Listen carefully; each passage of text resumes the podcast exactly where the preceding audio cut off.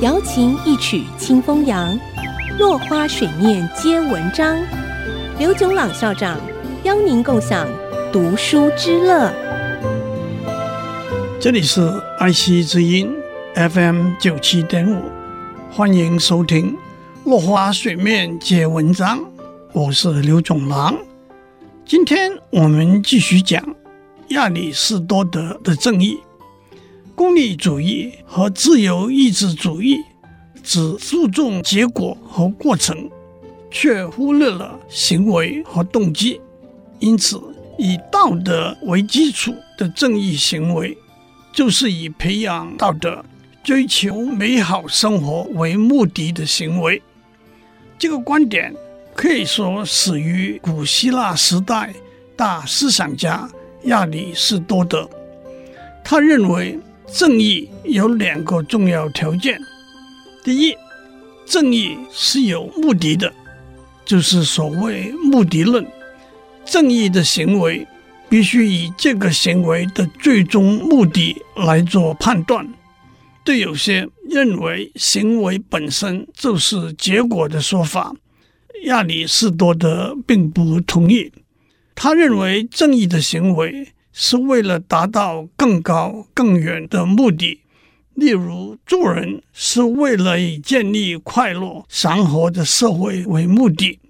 让我们用正义的分配过程为例：音乐老师把长笛分给学生吹奏，那么最好的长笛应该分给吹奏的最好的学生，既不是随机抽签分配。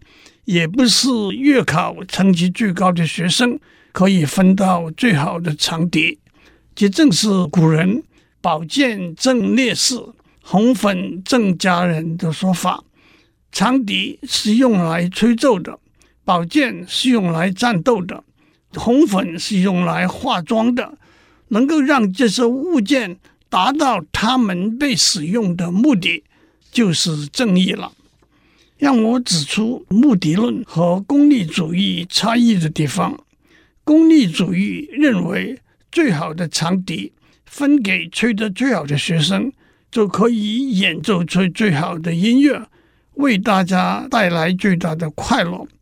但是目的论认为，好的长笛存在的目的就是奏出美妙的音乐，能够达到这个目的，就是正义了。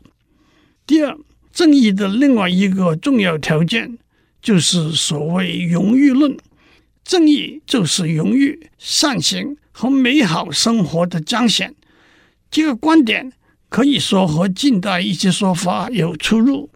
近代对正义的论述都企图把公平、权利跟荣誉、善行分隔，也就是企图把过程跟目的、结果分开来。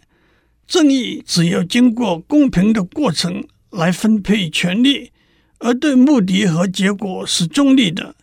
亚里士多德并不同意这个观点。当我们以行为的最终目的作为正义公平的分配标准的时候，自然而然会把荣誉加在分配的结果上。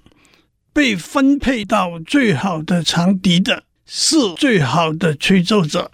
被赠予宝剑的是烈士，被赠予红粉的是家人。一个人因为他的美德善行，应该得到应得的荣誉；一个人没有美德善行，也就不应该得到荣誉。今天讲到这里，正义这个大题目算是告一个段落了。下次我们讲因果关系。落花水面皆文章，联发科技真诚献上好礼，给每一颗跃动的智慧心灵。